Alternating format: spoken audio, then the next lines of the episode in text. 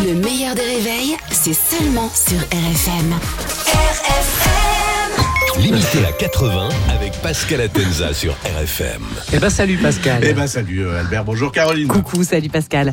On va commencer avec le psy euh, Oui. des plateaux télé, Gérard Miller, qui est accusé d'agression sexuelle. Eh oui, décidément, on n'a que des problèmes avec des Gérard. Hein, je sais pas si vous avez remarqué. Ah oui, c'est vrai. Hein, c'est vrai, Gérard Depardieu, Ouais, Gérard. Miller, Gérard Poivre d'Arvor, Gérard Hulot, Gérard Weinstein.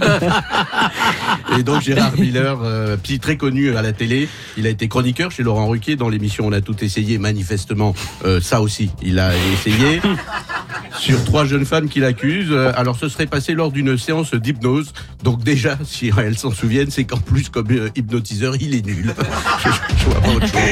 Allez, on revient ce matin sur le discours de politique générale de Gabriel Attal. Cette annonce sur le logement, il n'hésitera pas à faire des réquisitions de bureaux vides. Alors, il peut déjà commencer avec les bureaux des socialistes, Ah bah hein, oui. les, socialistes.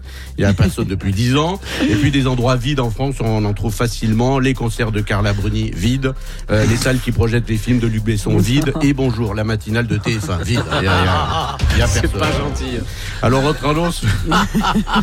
Moi, j'irai pas, de toute façon. donc, euh, Il prend zéro risque. Ouais, je prends zéro risque. Voilà. ouais. Autre annonce très étonnante sur les déserts médicaux. Gabriel Attal propose que les infirmières qui ont de l'expérience puissent passer directement en troisième année euh, de médecine.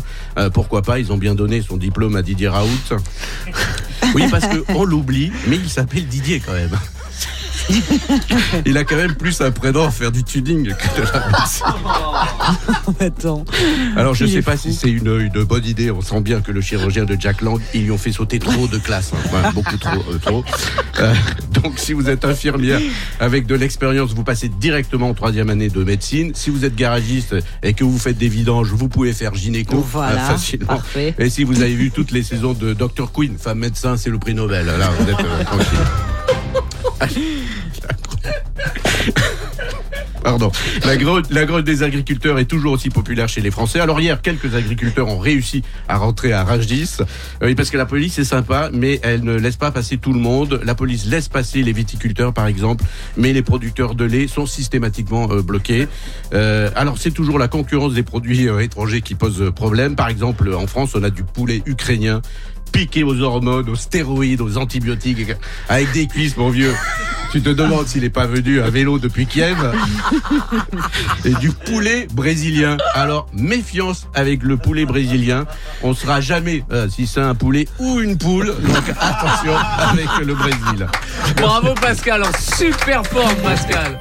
Pascal Atenza sur RFM tous les matins en direct à 8h15, le replay en vidéo sur le Facebook du Meilleur des Réveils ou en podcast. Le meilleur des réveils avec Albert Spano et Caroline Turbide de 6h à 9h30 sur RFM. RFM